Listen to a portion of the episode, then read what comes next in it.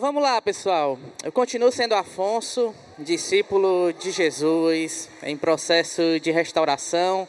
Sirvo integralmente aqui na IBC, tanto na área de comunicação como na área de ensino. E para mim é um privilégio muito grande estar com vocês nesse momento. Estar aqui com o Davi também é uma grande honra e um privilégio. Eu pude conhecer o Davi mais de perto é, durante o meu tempo de, de graduação na, na FTSA, no tempo que eu fiz o bacharelado em teologia. E durante aquele tempo surgiu uma oportunidade de ter uma mentoria com Davi é, sobre as obras do John Stott, um teólogo que me influencia muito, pude conhecer através do Davi. Então é um privilégio muito grande. A gente vai ter um bate-papo aqui, uma mesa redonda sobre um tema que influencia a todos nós, narcisismo nas relações. E aí eu queria pedir para o Davi fazer uma breve introdução sobre o tema e depois a gente vai discorrer umas perguntinhas aqui, certo? Então é contigo, Davi. Afonso, que alegria. A expressão né, narcisismo é muito conhecida, remonta ao famoso mito de Narciso, o sujeito que ficou tão encantado com o reflexo dele na água, ele ficava tão encantado que ele caiu e morreu afogado nele mesmo. Então, a pessoa narcisista, aquela pessoa que o tempo inteiro conversa, atua de modo que ela seja o centro das atenções. E a Bíblia, ela denuncia esse comportamento é um pecado, né? Um pecado de autolatria. Quando a pessoa idolatra a si próprio. Por exemplo, esse foi o pecado da cidade de Nínive. Quando o profeta Sofonias, ele está colocando uma exortação contra Nínive, Sofonias capítulo 2, ele diz assim no verso 15: Essa é a cidade que exultava, vivendo despreocupada, e ela dizia para si mesma: olha, ela nem falava para os outros, ela falava para ela mesma: eu e mais ninguém. Eu e mais ninguém. Aí, olha o que Sofonias disse sobre o final de Nínive. Sobraram agora apenas ruínas, e se tornou uma toca de animais selvagens. E todos os que passam por ela zombam e sacodem os punhos. Então, esse é um exemplo, esse é um exemplo da autolatria que a gente está chamando aqui de narcisismo, quer dizer, o individualismo, o egoísmo levado às últimas consequências. Quando uma pessoa, então, é, só existe ela. Uma vez eu vi um carro com uma placa assim: Eu me amo e vice-versa. Pelo amor de Deus, né, gente? Uma vez um, um, um jovem me mandou também uma notícia da internet, assim, ó que teve um homem na China que ele casou com ele mesmo. E 200 pessoas foram no casamento da pessoa. Então são notícias assim, é, do, dos dias que nós vivemos hoje, né? O individualismo, é, as pessoas hoje também têm uma oportunidade nova que são proporcionadas pela tecnologia. Então aqui Claro que o pecado da autolatria, do egoísmo, existe desde sempre. Mas, por exemplo, o Jean Baudrillard, que é um sociólogo, um filósofo, ele examinou algumas mudanças nas famílias atuais. E uma dessas mudanças é a possibilidade de cada integrante da família montar o dia do seu jeito. Por exemplo, Antes tinha comida que saía na hora, agora tem o micro-ondas, cada um come a hora que quer, é, existem mais possibilidades da pessoa comer. O jovem, o fulano, o outro, não é dependente de quem vai fazer a comida. Antes tinha o que? Casas onde os espaços de convivência eram maiores do que os espaços privados. Então, por exemplo, a sala, não é? A cozinha, grandes sofás. Hoje não Hoje as plantas dos apartamentos modernos é, são invertidas. Os espaços de convivência são menores e aí tem o closet, tem o home theater, é, é são espaços maiores. Então o Jean Baudrillard ele mostra que é, várias mudanças de comportamento caracterizam né, o nosso período atual extremamente narcisista. Sempre teve narcisismo, mas essas tecnologias dão a possibilidade também de uma amplificação. E eu fecho essa, esse início da fala com a própria palavra selfie, né? A palavra selfie é, foi um fenômeno cultural contemporâneo, porque os telefones eles não tinham câmera frontal, mas todo mundo tirava uma foto escondido de si mesmo e tinha vergonha de tirar essa foto. Ficava meio escondida a foto, mas ficava no espelho tirando a foto de si mesmo, se vendo. Aí isso foi legitimado na cultura atual. Os telefones mudaram, agora eles vêm com duas câmeras, é, hashtag selfie. Então, de fato, a igreja ela enfrenta hoje um momento, uma cultura muito narcisista que ensina a criança desde pequenininha né? apenas é, que ela tem valor, não pode dar uma bronca que as pessoas desmancham, entendeu? Não pode falar uma coisa que a pessoa começa a chorar. E a igreja é o contrário, a igreja é ensinada a amar a Deus acima de todas as coisas e o próximo como a si mesmo. Quer dizer, é o inverso. Deus em primeiro lugar, honrar o meu irmão, e aí, claro, eu vou, eu vou cuidar de mim, mas eu não sou um fim em si mesmo. Então, essa conversa é uma conversa muito atual, muito importante, e que Deus nos dê graça aqui nesses minutos, Afonso. Amém, Davi, muito bom. Tem uma coisa que eu estava percebendo enquanto eu estudava sobre o tema, é que a minha, a nossa geração, né, Davi? A gente tem muita diferença de idade, não, mas é uma geração que tem acesso à informação muito rápido. Então, a gente abre o celular, tá lá uma de informação, a gente abre o Twitter, são vários debates, são várias opiniões. E um exemplo de narcisismo é o e você falou sobre isso na sua palestra, é o fato de que você tem a sua opinião, as suas convicções, e você não abre mão dela, e você começa a olhar para o próximo e a opinião do próximo como algo que não vale de nada, né? A gente vê até o ponto mesmo da gente, quando é mais novo, olhar para pessoas mais velhas e desconsiderar o que aquela pessoa mais velha tem de vida, de história, né? Diante da opinião dela, que pode ser diferente da nossa ou não. E aí eu te pergunto, Davi, é, esse exemplo de narcisismo, voltado para nossas opiniões, para esses debates desgastantes, é um problema da geração atual ou é um problema que sempre existiu? Eu penso que é um problema que sempre existiu, mas como você colocou bem, as mídias sociais elas dão uma amplificação que nunca existiu. Existem algumas características próprias do nosso tempo. Eu posso citar três delas. Primeiro, somos quase 8 bilhões de pessoas. Então é um momento novo, nunca teve tanta gente na Terra.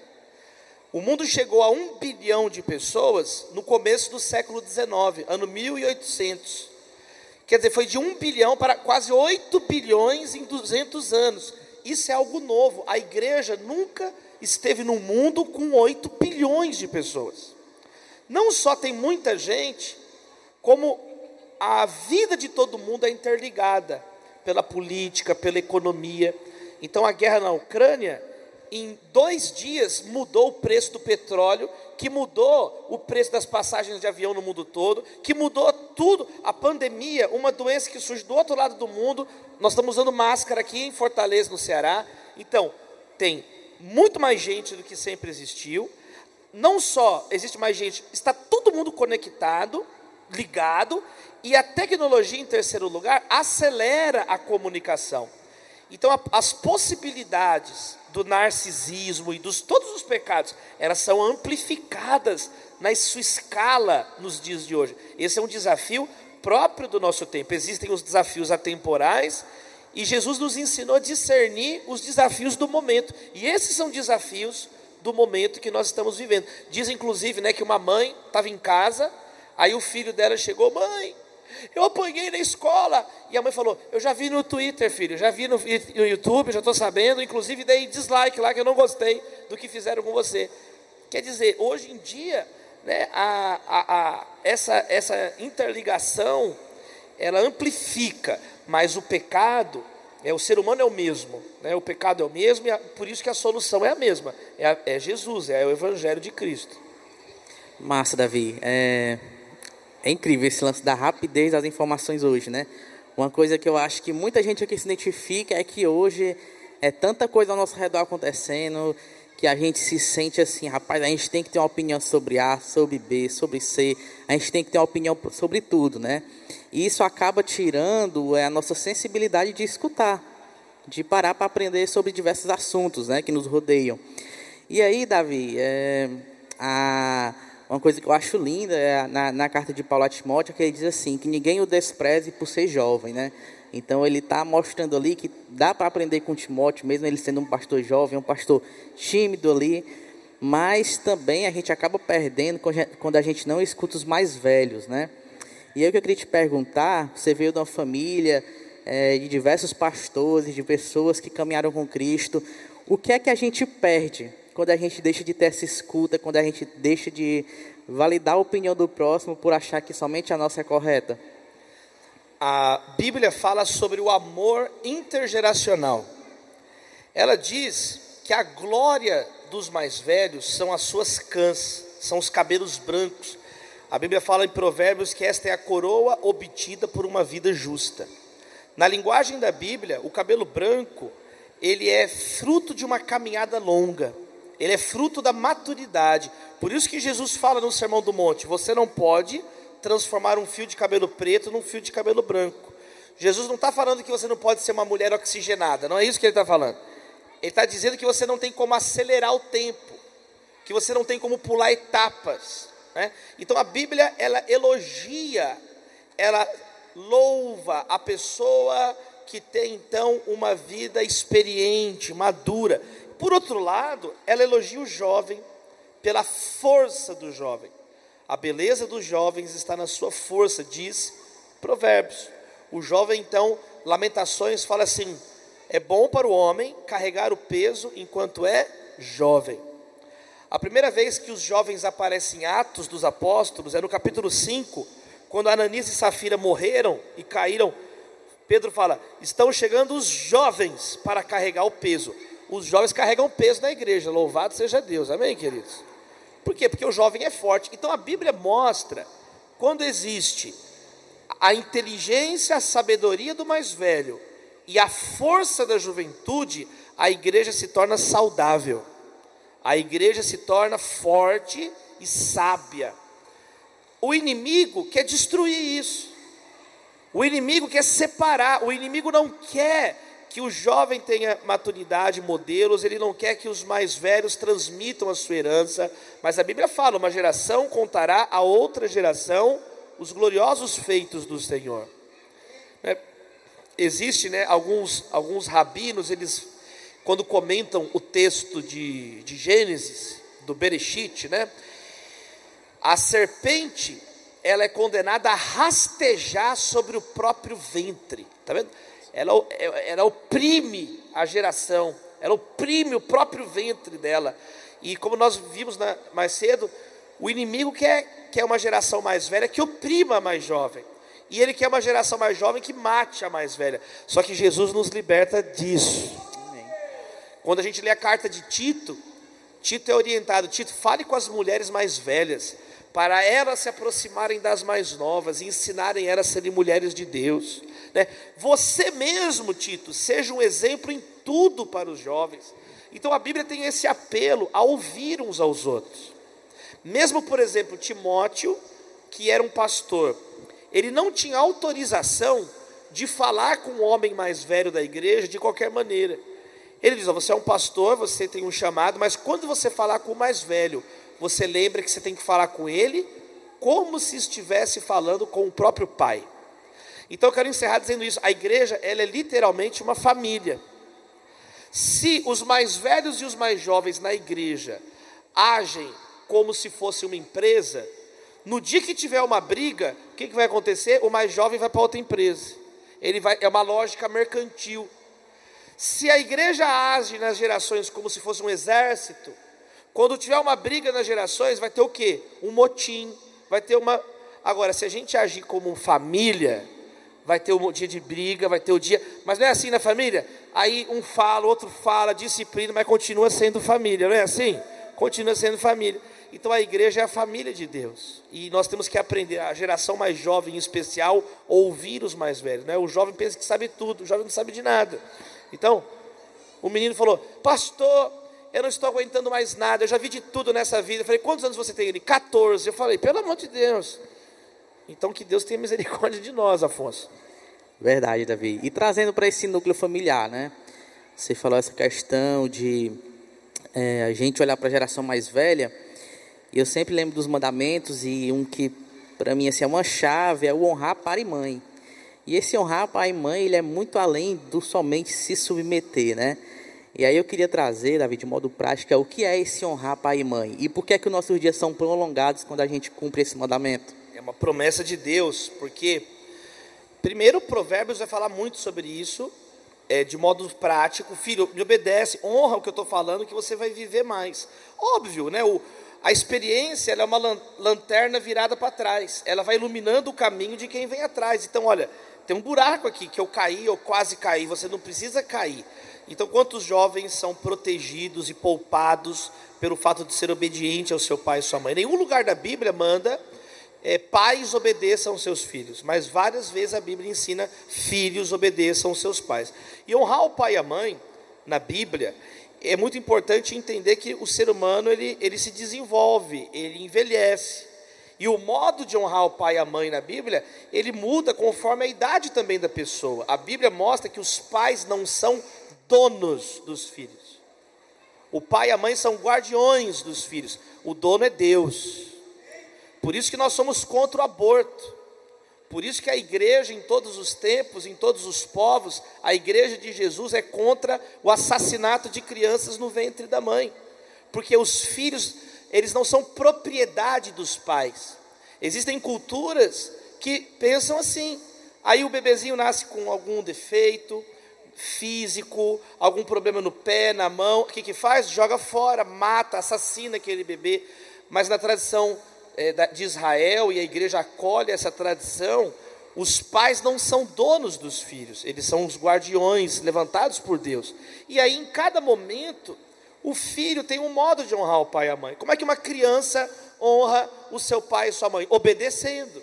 A criança honra o pai e a mãe obedecendo. É um bebezinho, era uma criança, e e ela tem que ser obediente, ela está sendo educada, ela está sendo formada em valores, em princípios, o caráter da criança está sendo formado, todo psicólogo sabe disso, até os 6, 7 anos de idade, vai formando o caráter, a noção de certo e errado, de verdadeiro e de falso, de bom e de mal, né? a, a criança então tem que obedecer o seu pai e sua mãe, e a criança tem que se divertir, a criança né, tem que estar num espaço que ela brinque. O dia que você vê uma criança de 5 anos na fila do banco para pagar um boleto, tem alguma coisa errada. É, uma criança no telefone, fecha o negócio. Essa criança está com o espírito imundo da pregação passada. Porque a criança tem que obedecer, a criança, o pai e a mãe que vão cuidar disso. Agora, um adolescente. O adolescente vai honrar o pai e a mãe agora, obedecendo, mas também contribuindo. Se espera mais de um adolescente. Adolescente agora, aprenda adolescente. Os pratos não levitam para a pia, louvado seja Deus. Alguém leva o prato. Então o adolescente agora ele começa a contribuir. Nós vemos na Bíblia, José com 17 anos, ele ajudava o pai dele. Nós vemos várias histórias na Bíblia de jovens, de rapazes, de moças que eram prestativos, que eram solícitos, e isso é uma maneira de honrar o pai e a mãe né, trabalhando, contribuindo. Parte do jovem. Não, ele ganha agora o salário. Aí ele tem um salário, peraí, ele vai comprar o que ele quiser, ele vai, vai poupar o dinheiro, mas ele pode ajudar a mãe dele agora pagando uma coisa. E às vezes nem o pai e a mãe, mas uma tia viúva que não tem um plano de saúde, um remédio, o adolescente, ele vai sendo forjado agora a obedecer, a honrar, mas contribuindo. Aí chega um momento, para resumir, que a pessoa casa. Agora é uma nova família. Aí a, mãe, a Bíblia orienta: deixará o seu pai e sua mãe. Agora é um adulto. Agora ele emancipou. Mas isso agora ele não pode mais honrar. Pelo contrário, é que mudou o modo de honrar o pai e a mãe. Agora aquele jovem que casou, ele não precisa ligar para o pai dele, pai, eu vou comprar uma calça preta ou uma calça branca. Não, você compra a calça da cor que você quiser. Agora, você pode pedir um conselho para o teu pai e tua mãe. Você vai honrar você vai dar um, uma passagem de presente. Pai e mãe, tá aqui uma viagem, vamos para Paris, tá vendo? Vai, vai passear, pai e mãe. Junta o dinheiro, dá um presente para a sogra e para o sogro. Olha, vamos para Bagdá, uma viagem missionária, vamos para lá. Quer dizer, agora, quem está entendendo? O pai, o pai e a mãe vão sendo honrados de outro jeito. Eles são honrados agora como? Que nem eu escrevi um livro, né? O Brasil Polifônico. Eu homenageei o meu pai, eu dedicado ao meu pai o livro. Aí eu escrevi outro livro, Ame o seu próximo. Eu dediquei o livro à minha mãe. Eu dediquei minha, minha, minha, dissertação de mestrado aos meus pais, por me ensinarem a andar no caminho. Então, o filho casou, mas ele continua agora pedindo conselho, orando. Minha mãe ficou internada, né, eu falei aqui, os irmãos acompanharam, recebi orações da igreja, agradeci os irmãos já publicamente. 94 dias, eu fiquei 94 dias com a minha mãe no hospital. Então, honrar pai e mãe é até o último dia, né? Honrar pai e mãe e é a promessa, uma promessa de Deus, né? Isso prolongará os seus dias na terra. Massa, Davi. É, pegando uma coisa que eu estava lembrando aqui enquanto você falava, você falando questão de criança de 5 anos pagando boleto. Rapaz, a gente não chegou nisso ainda não, mas lembro que uma vez eu estava assistindo é, o YouTube, né, com a Vitória, e aí passa aquelas propagandas bem rapidinhas, né? E uma das propagandas era mostrando um menino de acho que era 14 anos e tal, falando sobre investimentos, sobre como ele já conquistou não sei quantas coisas. Aí você vai olhar o perfil do, da, do menino, aí tem lá, aposentado aos 18 anos. Rapaz, assim, para mim é uma coisa que, que é, é, estranho de se ver, porque é essa aceleração das coisas, né, Davi? É essa você vai falar? É uma precipitação. Isso. A Bíblia fala disso na parábola do filho pródigo. Ele quer as coisas antes da hora. Ele desejava que o pai dele estivesse morto. Isso não dá em nada. Depois ele se arrependeu, falou: Eu não dei nada. Eu, eu, Jesus, né, mostra que é um comportamento, né, talvez a maior de todas as parábolas, né, é a mais conhecida. Então, a precipitação é um pecado na Bíblia. Você queimar etapas, né? Você não amadurece como deveria, não tem a força que deveria no momento certo. É, e a gente percebe, Davi, que assim, esse queimar etapas traz consequências danosas para a vida da nossa juventude, né? Uma coisa que, que a gente percebe claramente é que a gente está numa geração que é muito ansiosa, uma geração que vê as coisas ao nosso redor e, meu Deus, a gente tem que fazer tal coisa, tem que conquistar tal coisa e tal. E uma coisa que eu sempre falo é que não é no seu tempo, é no tempo de Deus, né? Então, você não tem que passar na faculdade amanhã. Você tem que estudar. Você tem que honrar Deus nos estudos. Mas se não passou, amém. Fica tranquilo e tal, espera, porque no tempo de Deus vai acontecer ou não vai acontecer, né? Mas aí, Davi, é, pegando, eu gosto muito da carta de Efésios, certo? E fala muito sobre a questão da unidade. E aí no capítulo 6, é, Paulo vai dizer, né, mais uma vez, ó, honra seu pai e sua mãe, mas ele também traz um alerta para os pais, né? Pais, não provoquem os seus filhos, a ira dos seus filhos. E aí é, é um exercício de muito discernimento para saber até onde a instrução, o ensino é, é saudável ou não, ou não provoca é, a ira, né? E aí eu te pergunto, Davi, como é que a gente pode discernir essa situação de instruir os nossos filhos, disciplinar os nossos filhos e até onde a gente está provocando a ira deles ou não. Como é que a gente consegue ter esse discernimento? Você nunca pode exigir da criança ou de quem quer que seja algo que seja impossível dela realizar. Jesus chama isso de demoníaco, de maligno. Ele fala que os, vocês fariseus colocam julgos nas pessoas que são impossíveis de carregar. Pelo contrário, né? Tudo que Deus exige de nós, Ele derrama o Espírito Santo para a gente conseguir realizar.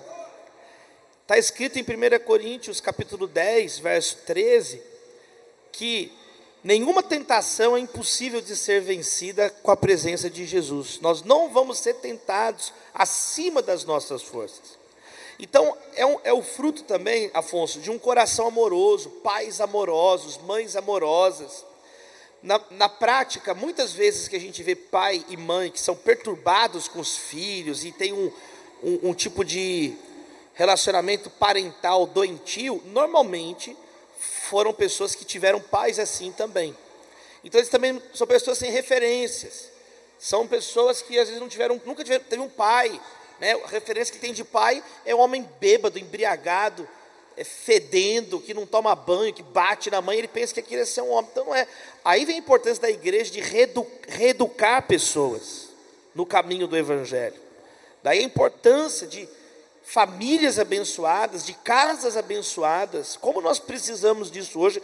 O Brasil não precisa de mais uma família destruída. Né? Jesus, quando ele fala com os discípulos, ele mostra esse princípio de generosidade e misericórdia, quando ele diz assim: Eu tenho mais a dizer, mas eu não vou dizer, porque vocês não têm capacidade de suportar. Então, até aqui eu, eu posso dizer, se, se eu passar daqui, já é desumano, já não é leal com vocês, vocês são meninos ainda. Então, é aquilo, é entender o momento do leite, mas tem que passar do leite para o alimento sólido. Então, é, é uma questão da caminhada, existem questões muito específicas, que vão de caso a caso, mas acho que os princípios gerais são esses né, de nunca exigir de alguém algo que é impossível a pessoa fazer. E segundo, o princípio do amor, da generosidade, que o objetivo da disciplina nunca é destruir.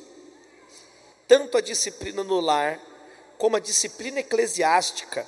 A Bíblia diz expressamente que o objetivo é ganhar o irmão, né, é ganhar o coração da pessoa, não humilhar a pessoa. Então que Deus nos dê essa sabedoria, Afonso. Amém, Davi. A gente já falou aqui, Davi, sobre as relações na igreja, sobre as relações na família, né? E tem um livro que eu li na época da mentoria, que foi o Cristianismo Equilibrado, e que para mim foi sensacional. E quando eu li o livro do Cristianismo Equilibrado, naquela época lá de 2018, eu estava olhando para o livro falando assim, meu Deus, como essas coisas são atuais. E quando eu peguei o início do livro, que eu fui ver a publicação original do John Stott, era um livro de 1987, né? Ou seja, não era um livro atual que a gente estava vivendo aqui é, no Brasil, mas que pastores e teólogos já falavam sobre isso, né? E aí, é, Davi, eu sei que o narcisismo ele também tem influência nas nossas relações com a sociedade. E aí eu queria te perguntar quais são essas influências, né? A gente vê hoje um ambiente tão polarizado, tantas polarizações, você ter que se sentir nessa obrigação de ser A, B ou C, mas como é que o narcisismo tem influenciado nisso? nós devemos nos posicionar. Não tem problema nenhum você se posicionar, você ter sua opinião, você ter o seu ponto de vista. O problema é quando isso se torna algo fanático. Ou seja, o fanático é aquele que não tem apenas uma opinião, mas ele quer destruir o outro, que tem opinião diferente. Então é, é, a, é a, atitude fanática. O Amos Oz é um escritor israelense que ele diz assim: o fanático só sabe contar até um. Ele, o número dois é grande demais para o fanático. Ele diz que o fanático ele é um cara altruísta, porque ele é mais importado em você do que nele mesmo. Ele se importa mais com a tua vida, com o que você faz ou deixa de fazer, do que ele mesmo. Então nós não podemos ser assim. Khalil Gibran diz que o fanático é um orador completamente surdo. Ele só fala, ele nunca escuta ninguém. Então o cristão, ele é chamado para ser equilibrado. Equilibrado é colocar o pé na verdade onde a verdade estiver. Isso é diferente de ser equilibrista. O equilibrista tenta agradar todo mundo. E nós não fomos chamados para agradar todo mundo, a gente foi chamado para agradar a Deus. Importa obedecer a Deus e não a homens. Agora, a gente tem que ser equilibrado. Se a pessoa, se a gente está falando a verdade, aqui é a verdade de Deus, eu vou defender a verdade. Ah, mas fulano também está defendendo. Tá, mas é isso que honra Cristo e o meu compromisso é com Cristo. Aí você está defendendo essa verdade. Ah, mas é o outro grupo que defende. Mas isso é o que Cristo defende, então é isso é o que eu, que eu defendo. Isso é completamente diferente de ser desequilibrado, que só pisa num lugar e não pisa no outro, e de equilibrista, que fica tentando agradar todo mundo e não agrada ninguém. Então que Deus também nos dê essa graça, sabe, de, de ter esse amor. Jesus é o maior exemplo. Quem eram os maiores inimigos públicos de Jesus? Eram os fariseus. Era a liderança religiosa que explorava as pessoas. Jesus denunciou eles. Ai de vocês, capítulo 23 de Mateus é só ai, ai, ai, ai. Você chega no final, você está todo moído de tanto ai. Ele falou: vocês devoram a casa das viúvas. Jesus, ele, ele falou assim: raça de víboras. Né? Jesus não poupava né, acusações aos fariseus. Mas o próprio Jesus reconheceu quando eles fizeram coisas boas. Ele falou assim: ó, façam o que eles dizem não o que eles fazem, porque eles não praticam o que pregam. Mas olha que interessante, Jesus falou: o que o fariseu está falando é verdadeiro, ele tem uma doutrina boa, o que ele não tem é a vida condizente com a doutrina. Então quer dizer, Jesus não teve medo de elogiar o que estava certo nos fariseus. Por que, que nós hoje temos medo de cumprir o que a Bíblia manda, provar tudo e reter o que é bom? Então a igreja não pode ter medo de reter o que é bom, nós temos que ser fiéis à palavra e reter o que é bom. Ser um cristão é caminho estreito, não é fácil, né? Mas se nós estivermos firmados em Cristo e no caminho do discipulado amadurecermos, nós vamos chegar nesse tipo de comportamento que o próprio Jesus tinha. Massa. Você falou algo, Davi, que eu acho que é a chave aqui de tudo, né? Que é o escutar. Eu acho que o escutar é uma coisa que a gente tem que desenvolver para ter relacionamentos saudáveis. E aí, Davi, de forma prática, que conselho você daria para que a gente pudesse buscar relacionamentos saudáveis? Como é que a gente desenvolve essa escuta e como é que a gente desenvolve relacionamentos saudáveis? A primeira coisa é calar a boca. Isso é muito importante. Prático. Nós queremos falar o tempo inteiro. Querido, você não precisa comentar todas as notícias do mundo. Louvado seja Deus. Né? A sua opinião é legal, já falamos sobre isso, mas tem pessoas querendo comentar de tudo, de tudo, de tudo, então ninguém aguenta mais o comentário de todo mundo sobre tudo. Primeira coisa é ficar um pouco quieto. O silêncio faz parte da inteligência. Né? O, o Senhor está no seu templo, cale-se diante dele toda a terra. Tem discussões que são discussões sem futuro. Jesus ficou olhando para Pilatos, ele parou de falar, ele vai falar o que para Pilatos? Paulo fala para Timóteo: Timóteo, evite as controvérsias por causa de genealogias intermináveis. Por quê? Porque a nossa capacidade de falar besteira é interminável. Então, primeiro lugar, é aprender a calar.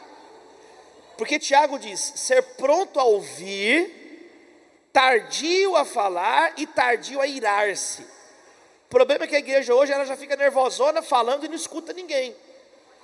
Então nós precisamos, de modo prático, isso, ouvir a pessoa, entender. Jesus nos ensinou a regra de ouro: faça ao outro o que você deseja que seja feito a você. Isso significa uma capacidade de criatividade, de empatia, de imaginação, de me colocar no lugar do outro, de tentar fazer um esforço em, em, em entender o ponto de vista do outro. Quando você não tem esforço nenhum, quando você não está nem aí, você vai se afastando de um comportamento cristão. Romanos 13, verso 8 fala assim: que nós não devam nada a ninguém a não ser o amor, né? porque quem ama cumpriu a lei. Então, nós devemos amor às pessoas. O cristão, quando olha para o outro, ele não olha para o outro querendo explorá-lo. Nós não construímos relacionamentos com, com vistas a, a extorquir, explorar o outro, é o contrário nós olhamos para o outro e falamos: Jesus me diz que eu devo amor, eu devo respeito, dignidade, tratar essa pessoa com dignidade, não esvaziar a humanidade de ninguém. Foi isso que Jesus fez. Agora eu encerro dizendo mais uma vez os fariseus: os fariseus, eles dividiam o mundo, quem eles amavam e quem eles odiavam. Mas Jesus falou: vocês ouviram o que foi dito: ame o seu próximo e odeie o seu inimigo. Eu, porém, vos digo: amem os seus inimigos e orem por quem vos persegue. Porque Jesus ensina o amor não como algo sentimental, não como algo emotivo. O amor não é filéu, é ágape, é sacrifício. Jesus ensina o amor em termos éticos, de comportamento. E nós somos chamados a termos um comportamento decente com todas as pessoas. O que depender de vós, esteja em paz com todos. Então, não ser alguém que, que provoca, alguém que irrita, mas mais do que ficar em paz, promover a paz. Bem-aventurados os pacificadores, porque eles serão chamados filhos de Deus. Às vezes você está muitos anos na igreja, nunca promoveu uma reconciliação, e Deus nos deu o ministério da reconciliação. Deus não nos deu o ministério da polêmica, Ele nos deu o ministério da reconciliação. E por último, o modo de falar também importa. Né? Às vezes você vai falar uma coisa boa, mas você fala de um modo estúpido. Não, eu sou nervosão mesmo, eu sou o sal da terra grosso, sal grosso da terra. Não. Não, não, não justifique a sua rudeza com franqueza. Não faça isso. Né? Justificar um erro é errar outra vez. Então Provérbios diz assim: até a bênção dada aos berros de manhã, é recebida como maldição.